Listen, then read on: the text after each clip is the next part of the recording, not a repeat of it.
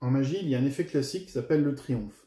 Alors, pour le triomphe, on va mélanger des cartes face en l'air avec des cartes face en bas, et le magicien va réussir à toutes les remettre dans le même sens. On peut imaginer une variante du triomphe où on va mélanger euh, des cartes rouges et des cartes noires, et toutes les cartes vont à nouveau se séparer. Bon, euh, moi j'ai aucune ambition, le triomphe ça m'emmerde, donc je vais, bah, je vais le faire à l'envers. Je vais partir avec les cartes rouges d'un côté, les cartes noires de l'autre.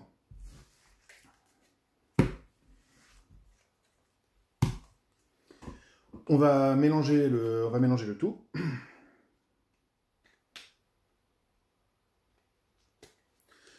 Puis tant qu'à faire, en fait, je vais, je, vais même, je vais même rater mon mélange.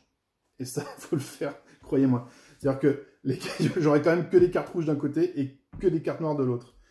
Euh, bon, alors celui-là, je sais pas pourquoi il traîne.